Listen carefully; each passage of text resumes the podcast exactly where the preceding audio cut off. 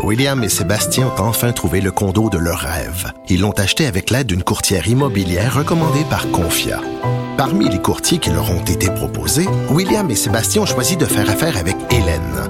Elle connaissait bien le quartier et d'emblée, elle a compris leurs besoins. Ça a tout de suite cliqué. Mais quand même pas autant qu'entre William et Sébastien. Confia, on se dédie à l'espace le plus important de votre vie. Confia fait partie d'Espace Proprio, une initiative de Desjardins. Mario Dumont, un vent d'air frais. Pas étonnant que la politique soit sa deuxième nature. Vous écoutez Mario Dumont et Vincent Dessureau. Alors, euh, on a parlé tout à l'heure euh, sport de combat, euh, sport en général. C'est pas le seul domaine où on veut repartir les activités le plus vite possible. même discussion, mais cette fois-ci sur le secteur des arts, du spectacle. Pascal Saint-Onge est présidente de la Fédération nationale des communications et de la culture de la CSN. Bonjour, Madame Saint-Onge. Bonjour, Monsieur Dumont. Vous pensez qu'on est prêt à reprendre dans le secteur culturel? Je pense qu'après une année d'inactivité euh, et après euh, avoir euh, étudié cette pandémie-là, je pense qu'on est prêt à trouver des solutions pour être capable de, rouvrir le secteur, oui. OK. Est-ce que vous, vous vous appuyez sur quoi pour, pour dire ça aujourd'hui? Est-ce que c'est sur l'ouverture des cinémas? Est-ce que c'est sur les avis de santé publique du, du docteur Arruda?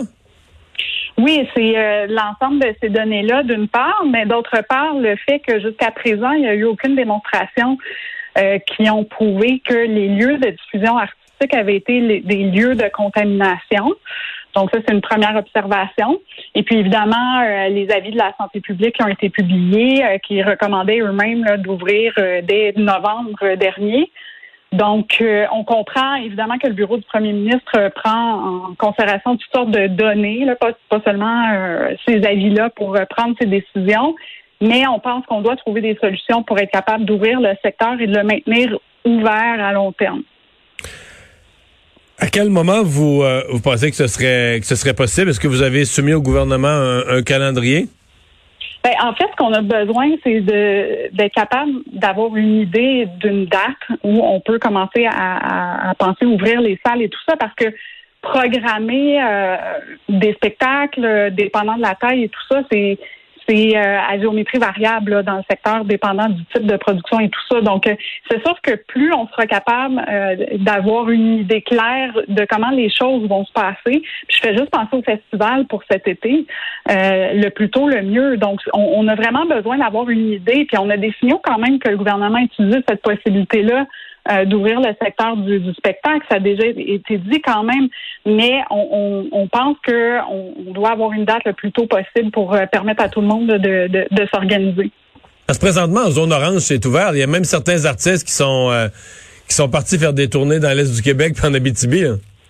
Effectivement, en zone orange, ça, ça a recommencé à fonctionner. Puis avec le couvre-feu, le respect des règles sanitaires et tout ça, donc, euh, on, pense qu'on peut avoir un modèle similaire pour euh, les zones rouges aussi. OK. Euh, les, on, vous dites les, les, les, producteurs ont besoin de combien de temps? Les producteurs et les salles, le processus de monter un spectacle, vendre des billets, réserver la salle, vendre des billets, etc. On a besoin de. Si on vous donnait le feu vert, on est prêt à opérer combien de temps? Après? Deux semaines, trois semaines, un mois? Étant un minimum, minimum, minimum, peut-être pas, peut-être pas monter une pièce de théâtre avec le décor et tout et tout. Euh, ça dépend du type de spectacle parce que, par exemple, un, spectacle d'humour, euh, surtout si c'est une seule personne, l'humoriste. C'est plus rapide, là. C'est ça, exactement. C'est beaucoup plus rapide. C'est sûr que si on parle d'une grosse production, un opéra ou euh, un ballet ou quelque chose comme ça, ça peut prendre plus de temps.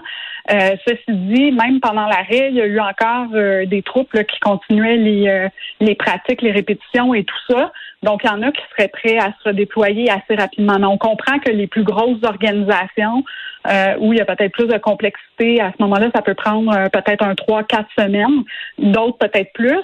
C'est pour ça aussi qu'on demande au gouvernement de faire preuve de flexibilité dans l'administration de ces programmes de soutien euh, pour euh, que les organisations qui peuvent reprendre les activités plus rapidement soient pas pénalisées à cause qu'il y en aurait d'autres qui auraient besoin d'une période additionnelle de temps pour se préparer à ouvrir. Il est, dans quel état votre secteur? Parce que ça pas été facile. Euh, longue fermeture au printemps, euh, réouverture pendant quelques mois, bon, avec euh, multiples contraintes, dont le nombre de billets qu'on pouvait vendre dans une salle. C'est des salles partiellement remplies. puis arrêt à nouveau, les salles de spectacle. Je sais qu'il y a des programmes gouvernementaux pour subvenir à certains besoins, là, mais les salles de spectacle, les producteurs, les artistes eux-mêmes, on est dans quel état? Ben, c'est très difficile. Je dirais que le moral des troupes est au plus bas. Euh, il y, a, de l'incompréhension aussi, c'est sûr, encore plus depuis la, la, publication des avis publics. On trouve que le sacrifice qui est fait au bien euh, de la pour le bien de la collectivité puis au nom de la, santé publique, euh, que ça commence à être très lourd là, sur sur les épaules de ce seul secteur-là. Donc le, le, le, moral n'est pas très bon. Là, puis on sent on sent beaucoup d'impatience. Euh, on, il y a quand même euh, certains coups de sonde qui nous démontrent qu'il y a une partie euh, des, artistes, des créateurs, puis des, techniciens là, qui œuvrent dans ce secteur-là, qui se sont trouvés des emplois. Oui, qui sont carrément partis faire autre chose, hein? C'est ça, puis d'autres qui se questionnent. Et puis, il faut pas oublier que c'était les conditions de travail dans ce milieu-là, c'est déjà assez précaire. Hein? C'est en grande majorité des travailleurs autonomes à la pige avec des salaires, des revenus annuels qui sont plutôt bas. Euh, donc, il y en a plusieurs qui se questionnent que la, pandémie a été euh, un objet de réflexion. Donc, il faut euh, il faut absolument qu'on plus plus on va rester fermé longtemps, plus on va perdre des joueurs, plus ça va être compliqué de relancer le secteur culturel. Puis des fois, je trouve qu'on sous-estime l'impact de la culture au Québec, euh, le, les retombées économiques que ça amène, euh, le pouvoir d'attraction sur des entreprises de venir s'établir ici, euh, sur, pensons juste au centre-ville de Montréal, sans ses festivals, puis en plus avec la pandémie, le télétravail et tout. Si on n'a pas de vie culturelle, le, centre-ville va, va, trouver ça très difficile. Mais les régions aussi, là, c'est une, activité touristique euh, très importante, la culture. Donc, faut pas sous-estimer l'importance. Dernière question, vous m'avez parlé au passage là, des parce qu'on comprend les salles, on a vu un peu le modèle avec les cinémas, là, de, des salles partiellement remplies, une distanciation. Les festivals, est-ce que ça, euh, est-ce qu'il y en a encore qui rêvent à ça pour l'été? C'est un peu comme dur de se faire une idée. Peut-être que une fois les gens vaccinés, peut-être que la pandémie va vraiment s'estomper au point que des festivals soient imaginables, mais la plupart des experts disent ça va encore traîner dans le décor comme un risque, euh, même si ça, ça va être beaucoup plus tranquille, mais une espèce de risque qui va être euh, suffisant pour empêcher, par exemple, de mettre 25 euh, 000 personnes là, réunies. on en est où avec les festivals? À quoi, à quoi on rêve à ce moment-ci? Là? Ben, on sait que la France, par exemple, a déjà annoncé que, que, la France autoriserait des, festivals extérieurs euh, avec euh, un maximum de 5000 personnes. Donc, on sait que c'est pas peut-être la hauteur des foules euh, qu'on a pendant les francophonies ou les francophonies, pardon, ou encore pendant le festival de jazz ou des choses comme ça. Sauf qu'en même temps, on pourrait permettre un certain nombre de personnes qui, pourraient se rassembler à l'extérieur, quitte à sur les lieux, là, forcer le, port du masque ou autre. mais ce qu'on a besoin, c'est d'être capable de prévoir les choses parce qu'en mars, on, arrive en mars bientôt, ça commence déjà à être tard pour être capable de, de, prévoir les choses. Donc, euh, puis on sait aussi que même, bon, avec les variants, avec les, les vaccins et tout ça, peut-être qu'on va être aux prises avec ce vaccin, avec, avec ce virus-là encore euh, pour une autre année, peut-être plus, peut-être que ça va être quelque chose de permanent. Donc, on, ne peut pas non plus demander à ce secteur-là d'être à l'arrêt pour toujours.